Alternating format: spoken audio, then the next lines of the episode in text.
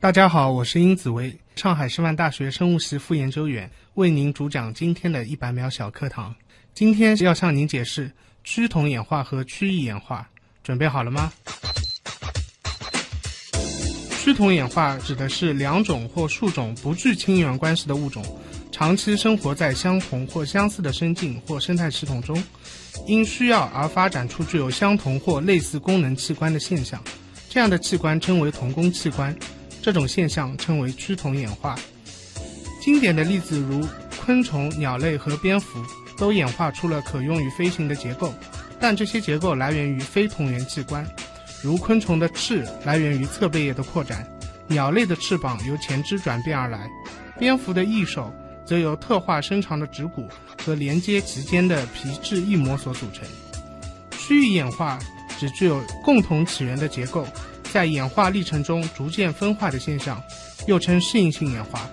典型的例子如昆虫的各类口器，比如蜚蠊、蝗虫和蜻蜓等以固体组织为食，因此演化出了咀嚼式口器；蚊子、春象、蚜虫等需要将口器刺入组织中吸取汁液，因此演化出了刺吸式口器；又如蛾子和蝴蝶吸食花蜜、植物的流汁等半液体类食物，因此具有虹吸式口器。趋同和趋异演化是生物界中的普遍现象，对这些现象的发现和阐明，能为演化理论提供重要证据。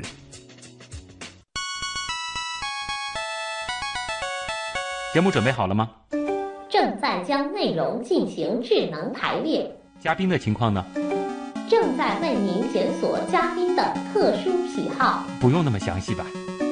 正在为您安装幽默插件。你这是在吐槽吗？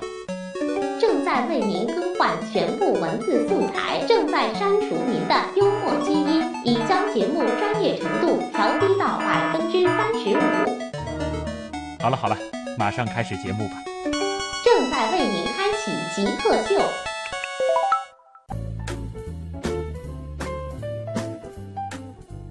欢迎各位来到本周的极客秀。本节目由上海市科委支持播出。各位好，我是曾经给八档广播新节目命过名的旭东。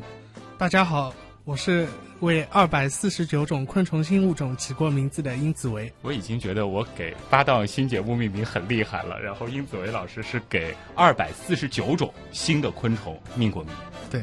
这个名字就是你给它起的，是，呃，我们是研究昆虫分类学的嘛，啊，在我们研究过程当中会发现很多很多昆虫新物种，嗯，那么每一个新发现的物种，我们都需要给它起一个正规的拉丁文的学名，然后到现在已经有二百四十九种了，对，英子维，你是八零后对吧？是，我是八五年出生的。不多的这个工作的这个时间里边，已经有二百多种这个新物种，你给它命过名了。这个稍后其实也会和大家详细的来聊啊。再来介绍一下殷子维老师，他呢是来自上海师范大学生命与环境科学学院生物系的副研究员、硕士生导师。呃，主要做的其实就是对于昆虫进行分类，以及发现各种各样的有趣的新物种。对，马上进入极速考场，我们先来认识一下殷子维是怎样一个人。极速考场。第一题是咱们的必答题啊，就是你如何定义极客？之前呃，极客听说过这个概念啊，但是也不是很熟熟悉，所以那个节目之前我还上网查了一下，发现之前极客可能更多的是和电脑相关专业的描述这样一群人，那么现在慢慢这个概念开始延伸扩展开来了。呃，那么我现在看下来，呃，极客可能是说，呃，这样一群人，就他对某一件事物或者呃他的职业或他所从事的事情是有极度强烈的一个兴趣的，所以他肯花大量的时间投入到这样一个研究或者工作的这个过程当中去。就这一点的话，你觉得你符合极客的定义吗？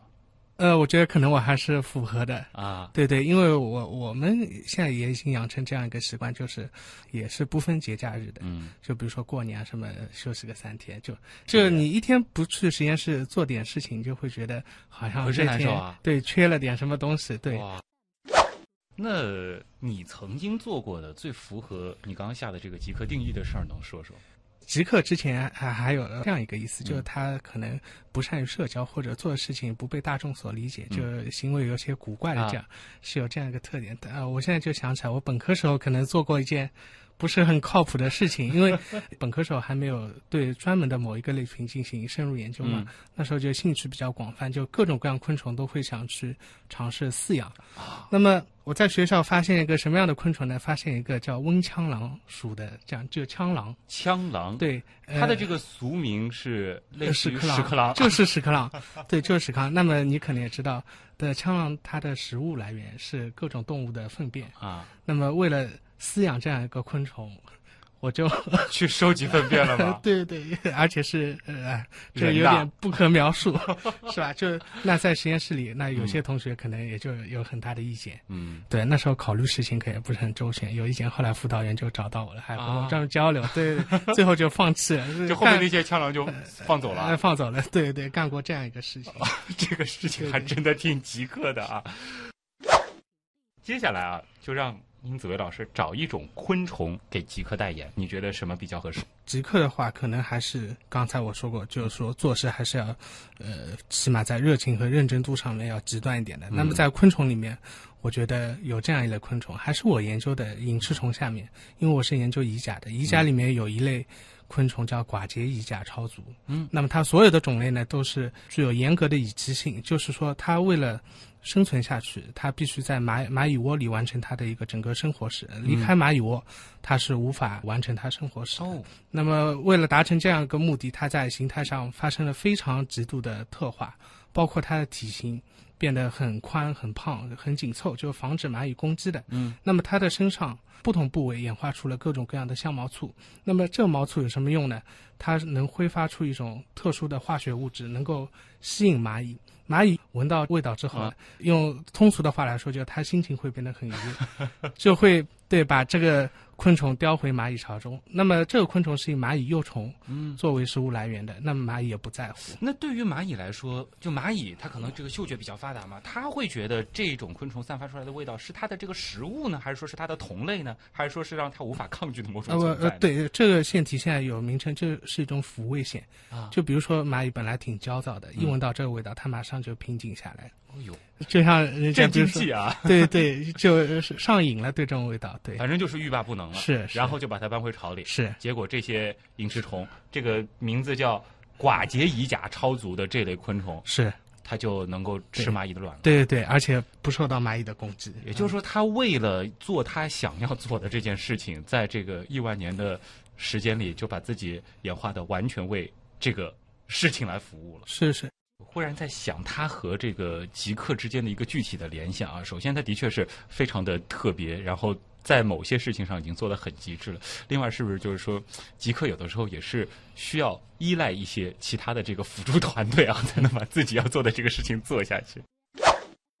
因为您是研究生物的啊，那如果说是放到这个整个生物的这个领域，你觉得世界上最美的生物是什么？嗯，是这样，因为从小都是比较喜欢这种自然类的这这些东西嘛，嗯，所以后来看了很多很多纪录片，包括后面学习过程当中，呃，也呃接触了不少有关知识。那么我总的印象就是在高等动物里，呃，就脊椎动物里，嗯啊，我对鲸类是比较喜欢的。哦，因对，因为一个鲸它是比较高等的，它智商比较高，呃，那大家可能知道，他们还会通过发声来进行一个交流。嗯，还有一个，呃，怎么说呢？也是趋就同演因为。大家都是高等动物嘛，嗯容易形成感情共鸣。就啊它有很多行为，比如说长距离迁徙啊，这种嗯都是比较呃令人赞叹的。嗯对，所以高等动物里我是比较喜欢鲸的。那么，呃，低等的无脊椎动物里，我还是对我研究的隐翅虫，因为它们有很多很多的那种形态性性，有些长得实在太怪了，所以就很好玩儿。，对，第一次发现的时候就会觉得很惊奇，对，嗯也也会就自然而然会觉得，哎，这样结构是比较好看的。看来今嗯天乙甲也是我们稍后的这个访谈当中脱不开的一个关键词啊，可能我们也会仔细的来认识一下。有的人可能会对于这个名词比较陌生，但如果说你听了今天的节目，你应该会知道，乙甲其实对于这个地球而言还是比较重要的啊。首先论数量来说，它们非常非常的多。平时有没有时间这个看看书、看看电影？是现在呃不如以前看的多，大量阅读比较杂的这个时候，可能还是大学本科的时候。嗯那时候其实有几本书给我的印象还蛮深的，一个是《寂静的春天》。哇那么《寂静的春天》它是呃美国海洋生物学家雷切尔·卡森于一九六二年出版，它出版时间比较早的。那么这本书，呃，《Silent Spring》嘛，呃你们看到这题目肯定会想，为什么这个春天季节？春天应该是一个嗯很繁忙的季节。那么他这本书主要就关注农药对环境产生的影响，对大量使用 DDT 之后。呃，对这个环境，他举了很多很多例子，造成了不可逆的这样一个影响。那么在这本书的影响下，呃，后来美国官方政府也是禁止了这 DDT 这样农药一个使用。这个对于你们学昆虫的会更有感触。是，嗯，还有吗？呃，另外就是一个呃，美国著名生物学家、博物学家呃，威尔逊，他是一个也是一个蚂蚁的专家嘛，他写一本书叫《昆虫的社会》。呃，这本书呃呃，我觉得它也是非常非常有趣的，因为现在具有真社会性的昆虫大概就是蚂蚁、白蚁、胡蜂、蜜蜂这几类。嗯，那么他这本书详细阐释了这些昆虫的是怎么样分品级的，哦，比如说各个品级它是从形态到分子质也是怎么分化的，包括里面有很多内容是讲和它们生活在一起的就其他昆虫，就各种各样的呃对有蚁甲，包括各种隐翅虫，包括各个目的昆虫，嗯，它们是寄生到如如他们的这何入侵到这个社会里？对对，有哪些啊种类？啊有样个内容一些也可能是被他们这个饲养着，有一些是是这个驾驭着他们。对对对。啊有意思。电影呢？呃，电影的话，纪录片也应该算电影吧。那呃，我非常喜欢有这么这么几部，一个就是《行星地球》，就现在说地球脉动、嗯 （Planet Earth）。当时看对看 BBC 这纪录片出来以后就非常震惊，因为它从北极到南极，全球各种生态系统，它都挑了非常典型的这样一个环境来来拍出来。拍出来以后就受到了很大的震撼，当然是内容，另外一个就是他们拍摄的技术。对对，那类似的一个是全球这样范围，另外有一个美丽中国，是我们国家和 BBC 合作拍摄的嘛。那么也是展示了我国的一个呃生态系统的多样性，嗯各种各样的环境。那么看完之后就觉得很受鼓舞，因为有些地方我们都没去过，那可能未发现的呃未知的东西还有很多很多。嗯。如果说是一般的电影的话，那我觉得我最喜欢的就是《阿甘正传》。哦，因为阿甘首先，因为呃一开始我们也谈到极客嘛，嗯阿甘这个精神，我觉得就非常符合，非常极客。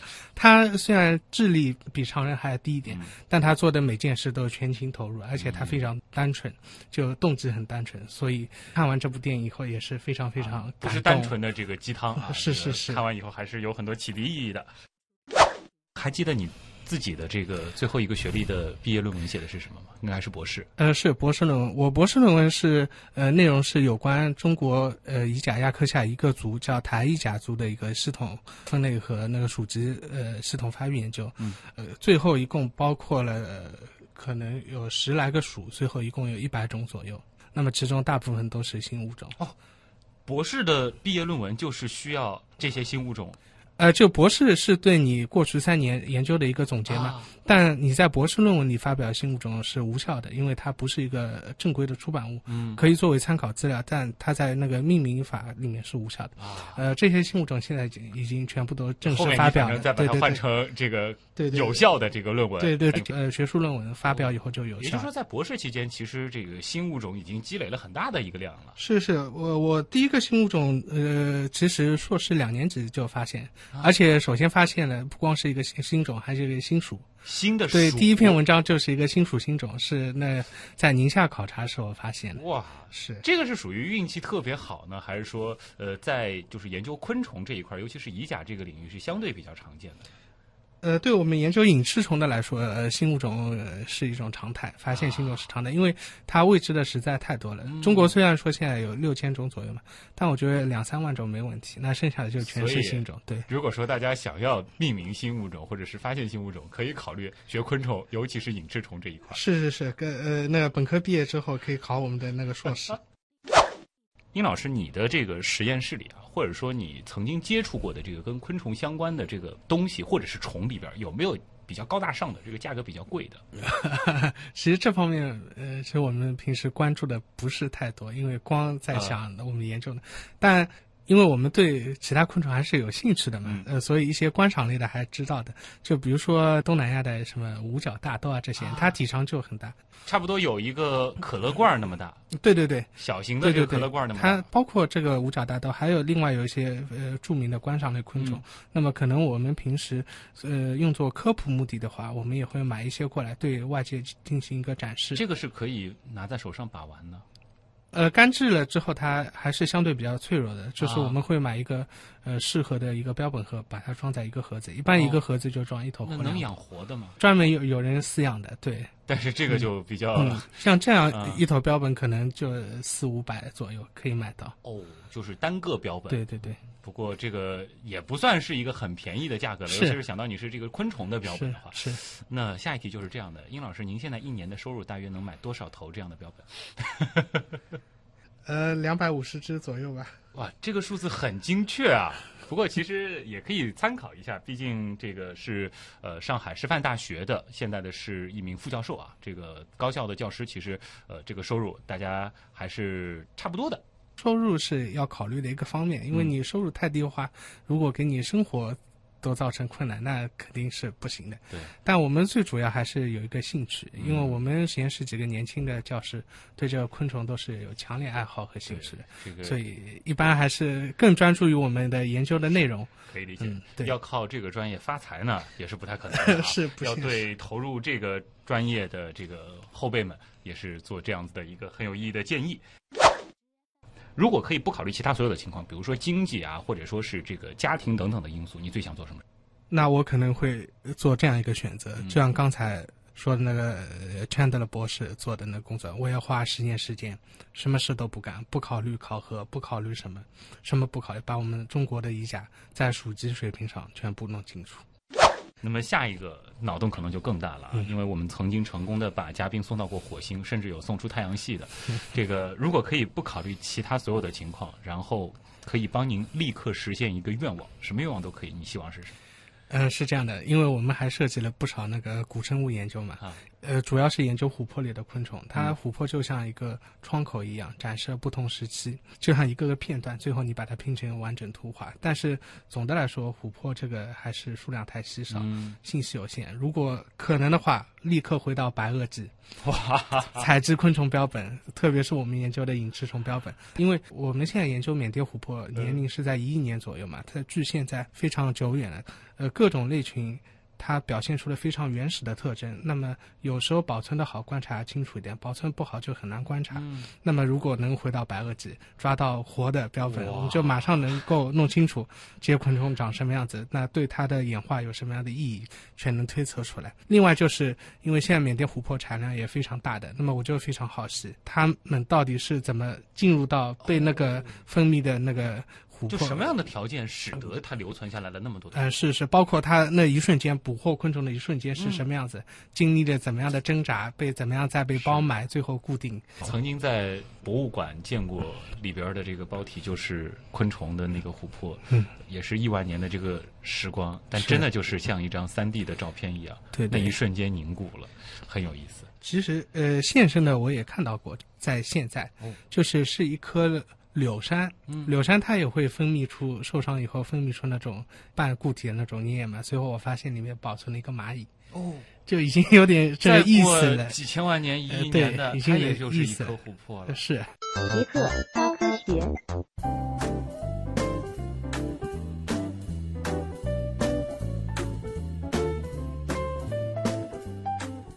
欢迎各位回到极客秀，大家好，我是曾经给八档广播新节目命过名的旭东。大家好，我是曾经给二百四十九种昆虫新物种命过名的殷子维。哎呀，我讲我自己是给节目命名，好像是太抬举自己了。其实就是给节目起个名字，但是殷老师是正儿八经通过论文、通过发表的形式给新物种命名啊。今天做客我们节目的殷子维是上海师范大学生命与环境科学学院生物系的副研究员，你主要研究的领域其实就是隐翅虫这样子的一个昆虫的类别。是呃隐翅虫科，它是隶属于鞘翅目下的一个很大的类群。嗯，那么像我们知道，昆虫纲是世界上最繁盛的一类动物，整个昆虫纲大概已经记录过的物种超过了一百万种。嗯那么在这一百万种里面，鞘翅目它就占了十分之四，也就是说超过四十万种。正常来说，一个人不管什么专家，他认识所有的鞘翅目是不可能的，因为实在太多太多。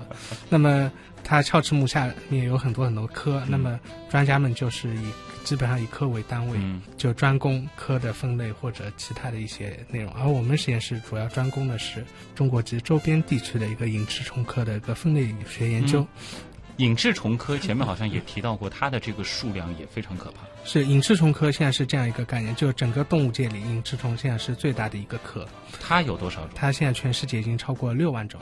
那原先最大的科呢，它是一个叫象甲的一个科，啊，那么它大概有四五万种左右吧。但象甲它是这样的，嗯因为它分类阶源在不断调整嘛，象甲现在被拆分成了呃六七个科，所以它就物种没那么多了。嗯，那隐翅虫呢，它是不断的其他不同的科就不断的汇入隐翅虫科，哦，所以现在越来越大，越来越大。那么现在已经成为全世界最大动物的动物界最大的一个科六万多种六。万种。我们中国隐翅虫大概占了十分之一左右，有嗯六千种。可能殷老师还要我们横向去对比一下我们所所属的那个哺乳动物，哺乳动物现啊在好像也就五千来种吧。人家一个科六万多种。对，那你现在的这个研究主要是做哪些呢？是到野外各处去搜集标本，然后来鉴定它是不是新物种吗？我们的研究物质基础就两块，嗯，一个是标本，一个是文献。那么标本哪里来呢？就是每年的从春天开始到秋天，我们会派出考察队，在全国环境比较好的保护区里去进行昆虫调查。那么主要的目的是采集保护区里生活着的隐翅虫标本。那么文献的话，靠个人积累比较慢。那么有一次我去那个呃瑞士自然博物馆访学的时候就。呃，因为之前大家就我刚才说过，全球一百来个隐翅虫专家嘛，那之前都交流很频繁，没见过面，那次就全见到了，因为有个会。随后就美国 Field Museum 有个老先生叫 Alfred Newton，牛顿老爷爷，哦他现在七十多了，呃，他就把当时他手上的所有隐翅虫文献都给了我，那对我们来说是有非常非常大的帮助，因为文献重要性非常非常大。嗯，那么之后我们就保持联系，几个人建在网上建立了一个共享的文件夹，大家有新的文献都往里面传。嗯，那么经过这几年，现在我们的隐翅虫文献大概有五万篇左右。哇，对，就是通通电子化 PDF 查这找就是说，全世界研究隐翅虫的这个专家，对大家贡都是贡献了共享这个、呃、这样一个知识库文献库。对，啊，这个是很棒啊！我觉得站在这个人类文明的这个高度，我们对于这个物种的认识，这个还是很有那种团结就是力量的感觉。哎，咱们这里可能得照顾一下这个对昆虫不是特别熟悉的朋友啊，就是说这个隐翅虫，它这个名字是怎么来的？这一类昆虫它最大的特征是什么？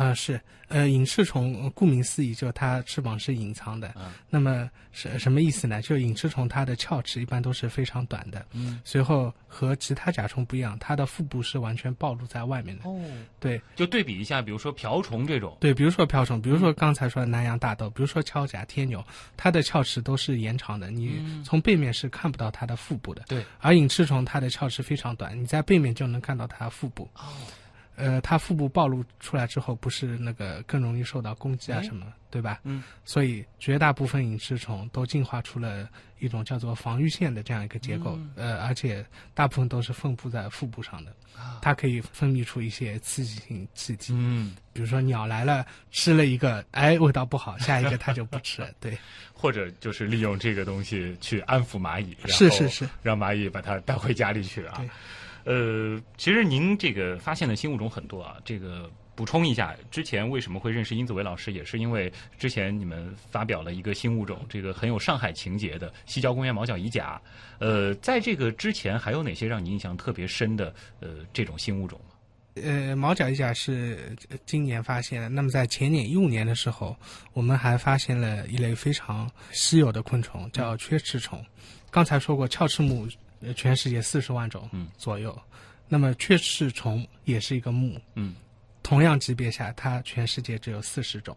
同样是一个木的水平，，对，一个是四十万，一个是四十种，哇，所以说非常稀有的。那么之前呢，呃，在我们发现这个叫海南雀翅虫这样一个新种之前，中国大陆就已知的只有两种雀翅虫，嗯一个叫墨脱雀翅虫，一个叫中华雀翅虫。这两种雀翅虫都是在七十年代、七四年和七六年的时候，由北京中科院动物研究所他们组织在那个西藏，嗯，呃，组织了一一次那个昆虫的调查，呃，发现的一个非常重要的一个成果。是因为缺翅目的这个昆虫它藏的比较好呢，还是说我们对于这个目本身不是很了解？那肯定它的物种是比较少的，嗯这是一个它比较稀有。另外一个，呃，因为我们也发现了一些缺翅虫标本，那它的生活环境是非常隐秘的，嗯往往是在深山老林里，就是人迹罕至的地方。啊随后有很多就热带雨林系统，森林里有很多倒木，就是树死了之后倒下形成朽木之后，它就生活在这样这种朽木的树皮下。所以它不要翅膀嘛。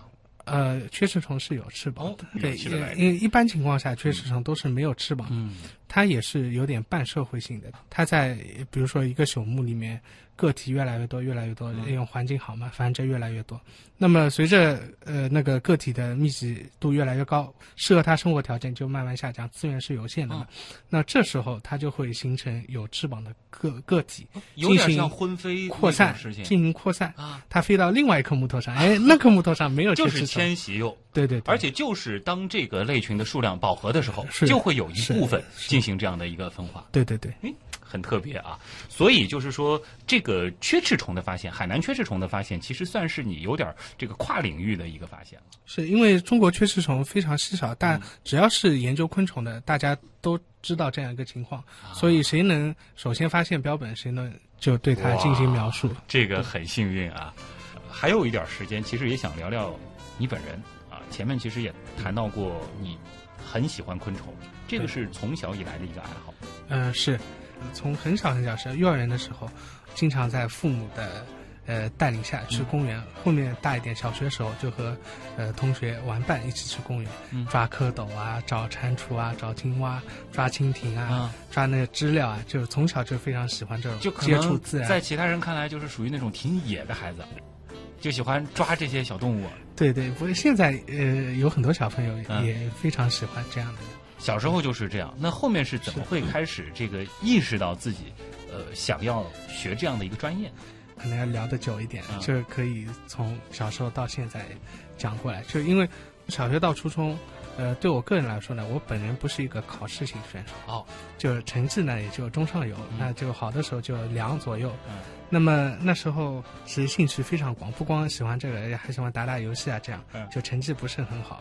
随后初中毕业中考之后呢，嗯就没考上高中，是吧？就啊考进了上海市园林学校，因为园林学校它，呃，是我其实是我最后一个志愿。嗯它园林学校嘛，还是有点植物啊什么东西，可能就是和我兴趣也比较符合。那前面所有高中都没考进去，最后在暑假快结束的时候收到了一个录取通知书，啊，我还以为我初中毕业就要上班工作了，啥的。后来一看哇园林学校，园林学校那就去吧。去了以后发现这学校其实还挺好，就环境比较优美。嗯那么它里面各种各样的植物啊什么很多，那时候就学习了一段有关园艺的或者园林设计方面的一个一个这个内容。那么呃在呃中专是四年嘛，那么在三年级的时候，我们知道就是上海比较特殊的有一个三校生高考，嗯三校生高考和就高中的高考是分开的，不一样，它难度要比高中的高考就低不少，所以我们就参加这样一个三校生高考。那个的话，通常是对应的是这个大专。呃，三校生嘛，就中专、职校和技校，允许你参加，再给你们这样一个求学的机会。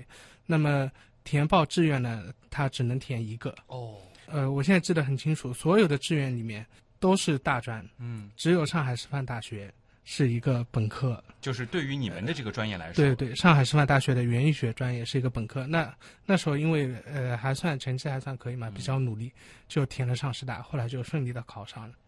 就某种程度上来说，其实这个你是属于就是中考失利的，呃，对，然后 但是到了这个中专之后，专业相对来说也对你来说更感兴趣了。对，然后就找到了这个学习的这个目标和动力。呃是呃，其实中专四年还是呃乐趣非常大。我中专的毕业论文写的就是，因为以前我住在杨浦区，那边有个黄兴公园，中专毕业论文呃写的就是黄兴公园天牛科昆虫的调查，是把它作为一种害虫来对待的。你那个时候已经开始有一点这种研究的意识了。呃，那也不算研究吧，因为中专嘛，它肯定要求不是非常高。嗯那么后来考上上师大之后呢，当然非常开心。嗯我们上师大有这样一个课程吧，就是每年大一新生进来之后读了半学期，每年的这个暑假，嗯，整个生物系的同学都要去天目山进行为期二十天左右的野外实习。嗯那么这个实习的内容就包括了昆虫，嗯包括了植物，包括了观鸟，主要这三块。那时候就认识了我后面的导师李立珍教授，大一的时候，对他是给我们带队的老师嘛。他是觉得你对这个是真的是有兴趣的吗？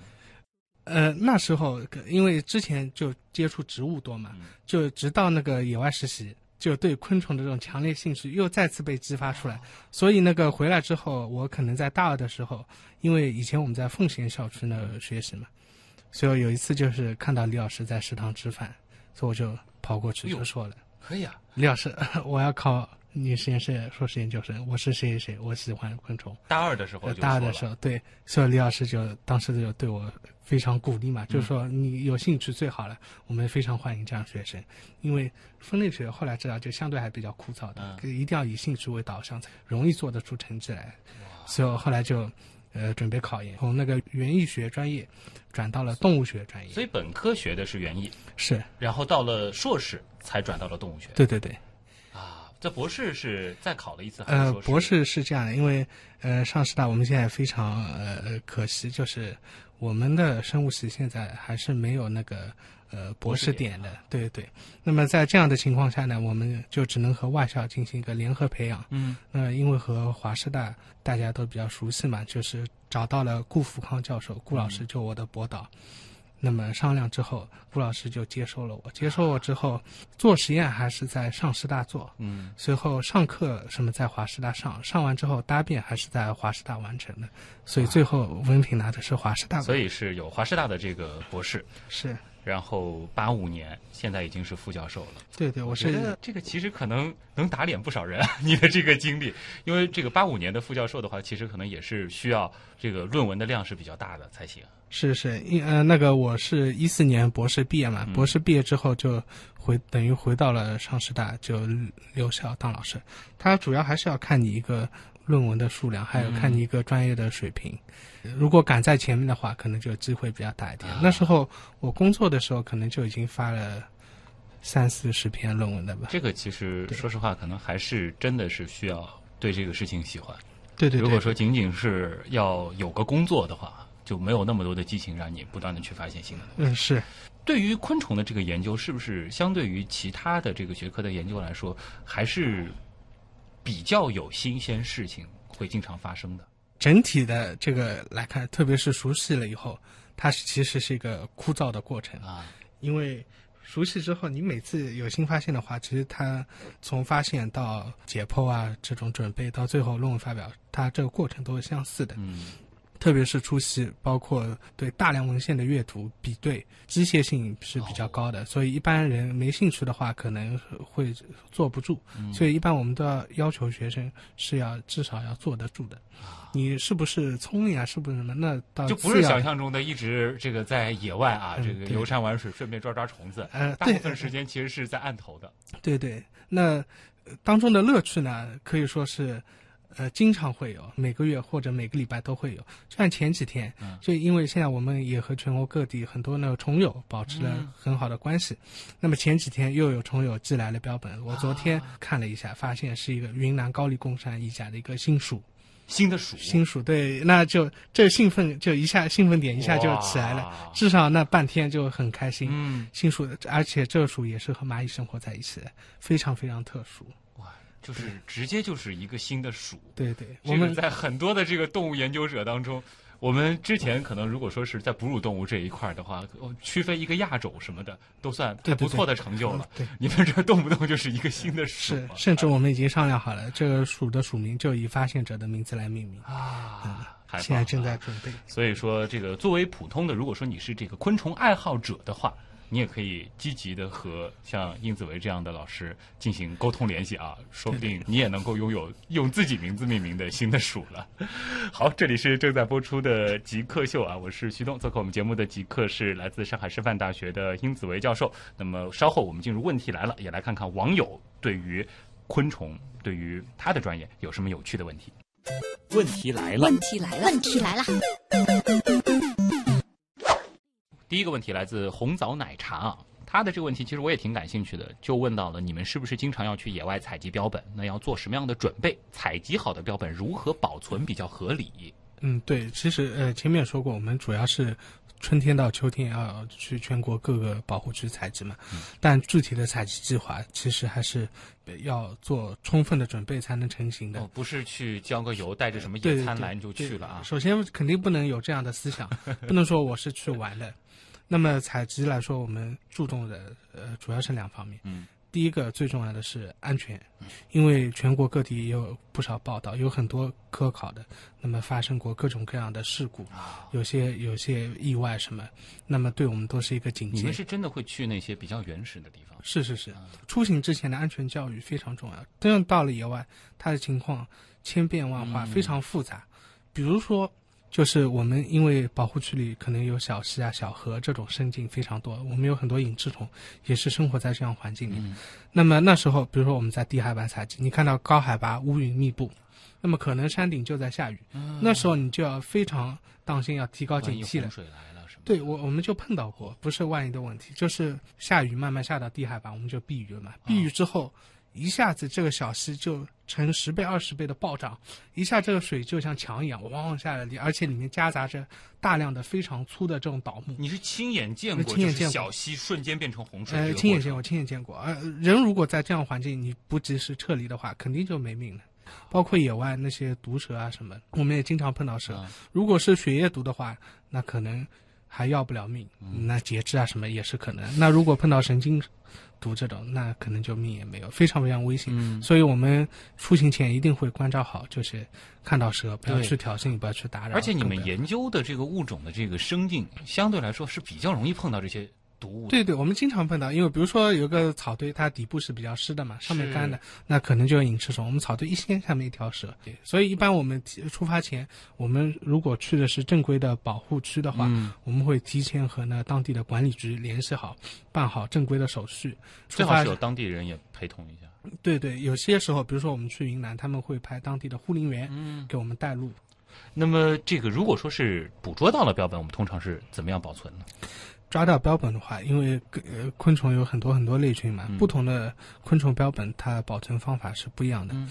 比如说我们抓到隐翅虫标本，首先是要放到毒品里面是乙酸乙酯，嗯。因为酯类嘛，它对呃脊椎动物包括人类是没什么毒害的，嗯。对无脊椎动物是一种剧毒的，所以我们用它作为那种杀虫剂，把它放到毒品里后毒死之后，晾个半天左右，等它因为呃动物死了之后会形成尸僵嘛，嗯。我们等它尸僵过去，再把它放到那个小的离心管里，用酒精熏存嗯保存着。这种方法对蝴蝶来说就不适用呀。啊，对蝴蝶就不行呀，蝴蝶抓了以后，你要通过用力捏它的胸部，让它失去那个飞行能力，或者十秒、二十秒让它窒息。窒息处死之后，你要把它放在一个三角纸包里，这个纸包是由硫酸纸做成的。嗯，对，这里呢，我相信一定有一些这个，呃，小心脏比较脆弱的啊，或者说是这个怎么说啊，就是有一类听众可能会听到以后觉得有点儿不舒服。他说这个有一些物种可能都是比较稀有的，这你们为什么抓到以后就非得把它们这个要这个处理成标本呢？这不能活着带回来吗？呃，其实是这样的，有很多人不是非常了解研究这样一个过程，他嗯会提出来，可能你们杀生啊，啊，或者你们就根本不应该抓啊，嗯，这样的呃，我们也是听说过不少。其实是这样的，人类的采集活动对昆虫的准确影响几乎是可以忽略不计的。说其实我们以科研为目的的这样子的一个标本的采集，倒是帮助人类更好的去认识到这样子的一片区域里面，它有哪些独特的生物。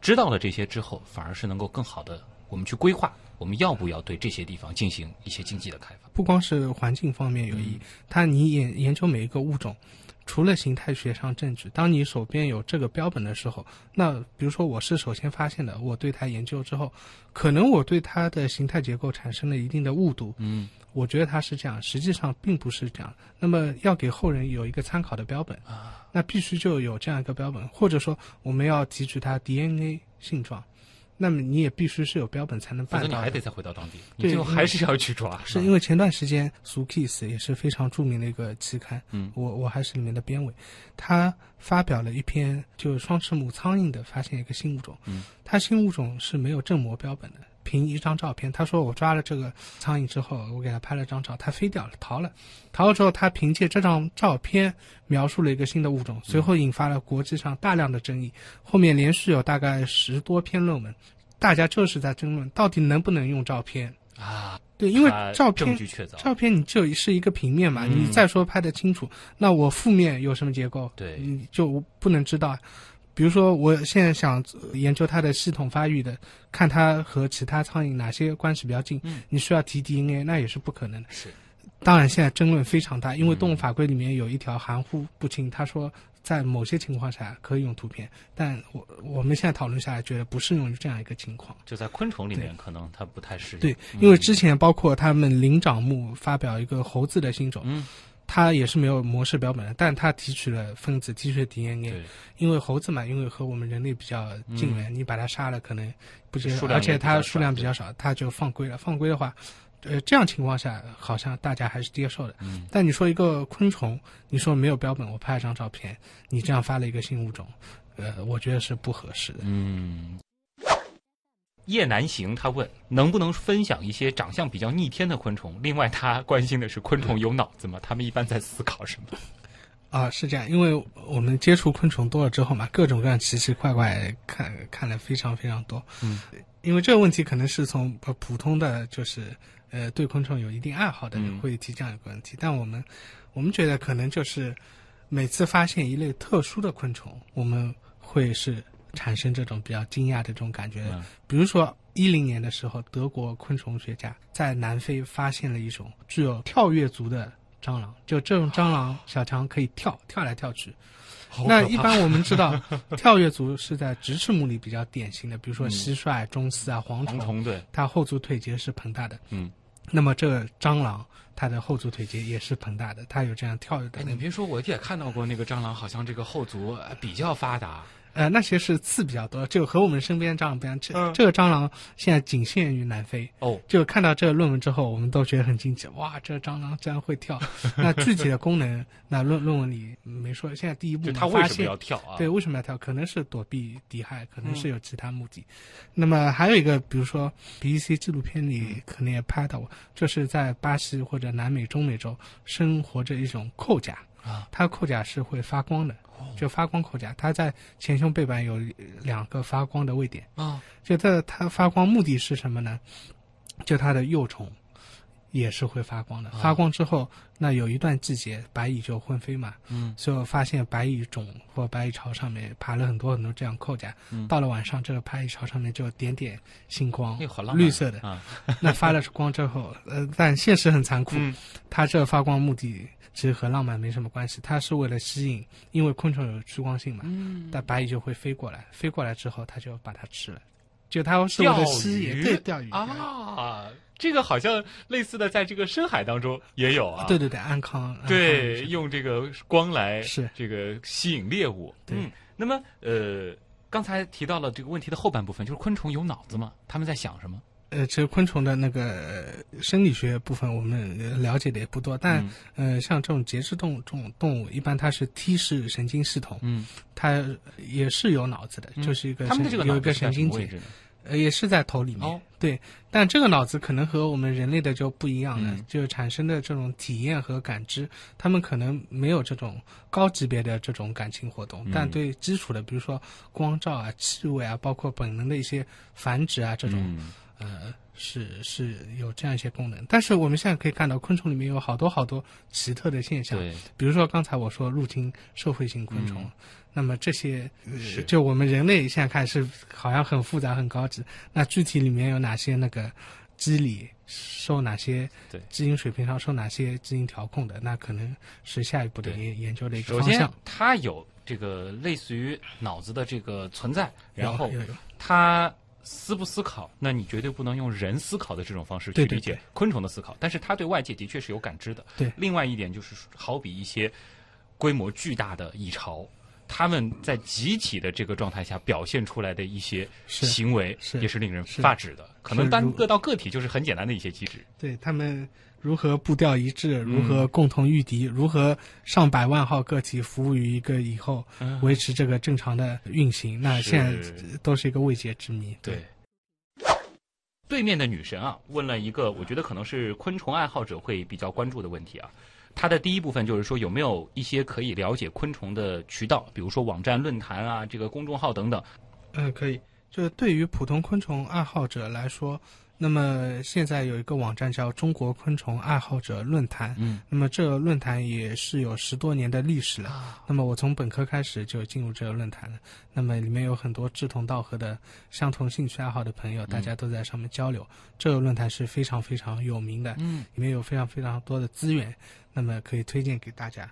另外，现在那个自媒体什么都在蓬勃发展。嗯随后，微信里面有非常非常多的公众号，大家有机会可以关注一下，因为实在太多了。嗯，呃，讲说不过来了呃。对，是殷老师自己没写过。哦，我没有，主要是没时间。对，那么关于书籍的话是这样的，就是我们实验室在零五年的时候出版过一本叫做叫做那个多彩的昆虫世界。嗯，那当时零五年还是比较早的嘛，同类型的这些图鉴并不是很多。那么、呃我们实验室这本书它包括了三十二个目、六百多种昆虫的一个生态照片，这样一个相对来说系统性还比较强的，而且包含了很多常见的昆虫类群。那一零年的时候，这本书还获得了国家自然科学进步奖的二等奖，嗯，所以对于我们来说是一个非常大的鼓励。就推荐大家对可以看一看啊因。为零五年就出版了，我零零八年才进的实验室嘛，啊所以没 没参加这样一个编制工作。但那时候我本科时候它嗯出来，出来的时候那第一时间就买了。这样只有好，就没有广告嫌疑了。是这个殷老师作为学生时代啊，就衷心推荐给大家而且那。时不是刚认识李老师嘛，嗯马上找到李老师作者签名，这个挺好。哦这本书现在就一直收藏到现在。啊现在不是在李老师办公室边上，嗯我我我们也有办公室。这本书现在就静静的躺在书柜里，哇，躺了很多年。很有感觉啊。呃呃，另外一本书就是，因为那时候零五年比较早嘛，就呃六百种昆虫。那么后面呃大家兴趣呃越来越浓厚，喜欢昆虫的人越来越多，那么促进了呃这样一本书的出版，就是也是我的好朋友呃重庆的张薇薇先生和李元胜先生，他们出版了一本叫做《中国昆虫生态大图鉴》这样一本书。哦那么这本书。呃的出版过程我也是略有耳闻，它出也是过程比较艰难，它集齐了中国的一百多个昆虫爱好者，嗯，主要是向他们征集照片，因为呃他们平时在全国各地见到不同昆虫都可以拍照，拍照之后把这些照片收集起来，才完成了这样一部著作。那么。呃，是一一年出版的这本书里面一共包含了二十九个目，嗯我们国家分布的两千两百多种昆虫，哇，应该说是目前为止最全、呃规模最大的一本昆虫的呃广谱的、呃、一个科你能把科科普的这样一个这本书吃的比较透的话，基本上在野外常见的昆虫是是都能叫出名字了呃，现在其他昆虫图鉴也非常多。啊，呃，那在网上搜索一下昆虫图鉴的话，应该还会有一些，也很适合昆虫这个方向的但我比较推荐这本那个大图鉴，好它比较全嘛。嗯，叫《中国昆虫生态大图鉴》啊。对，好，那么今天时间关系啊，这个非常愉快的一个小时，再次感谢来自上海师范大学生命与环境科学学院的生物系副研究员殷子伟老师做客极客秀，让我们重新认识了昆虫以及昆虫研究到底是一种怎样的体验。谢谢。好，谢谢旭东，谢谢听众朋友们，大家再见。那么以上就是本周的节目，本节目由上海市科委支持播出，我是旭东，咱们下周见。